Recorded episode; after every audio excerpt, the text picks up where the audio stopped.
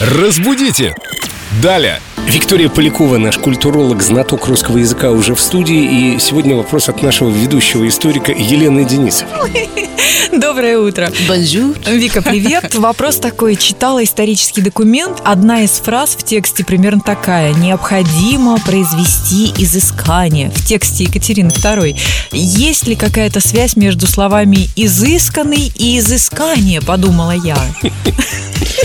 Какой интересный вопрос. Я полагаю, что то, что ты прочитала из уст, так сказать, Екатерины II, было связано не столько с изысканностью, сколько с исследованиями почвы для строительства, потому что изыскательные работы как раз-таки подразумевают именно такое значение. Какую-то площадь или землю. Чаще всего это как раз-таки связано со строительством, с геодезическими или геологическими работами, но в целом изыскания могут быть и технические, и инженерные, какие угодно. То есть это все не про красоту, это инженерная технология. Подожди, там немного и про красоту. Это было грязелечение, почвы, ил, действительно, и строительство грязи-лечебницы. Мгм. Хотя у этих слов совершенно законные, одинаковые корни, и Иск, они иск. изыск, да, они очень похожие, и по звучанию кажется, что они где-то очень близкие родственники. Но надо сказать, что изыскание больше родственны слову искать, то есть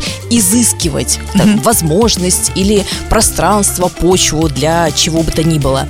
А изысканный это уже что-то про утонченность, это уже про такой хороший вкус. Но ведь такую женщину поискать нужно. Какую? Ну, такую изысканную. которая может и изыскательные работы провести, и платье нарядное выгулить. Вот у нас две изысканные барышни в студии. Завидуйте мне. Вика и Лена рядом. Вот наш прораб красоты Семен Зверев. И будем считать, что с этим словом разобрались. Да, спасибо, Вика. До новых встреч! В это же время на Эльдо Радио. Разбудите! Далее.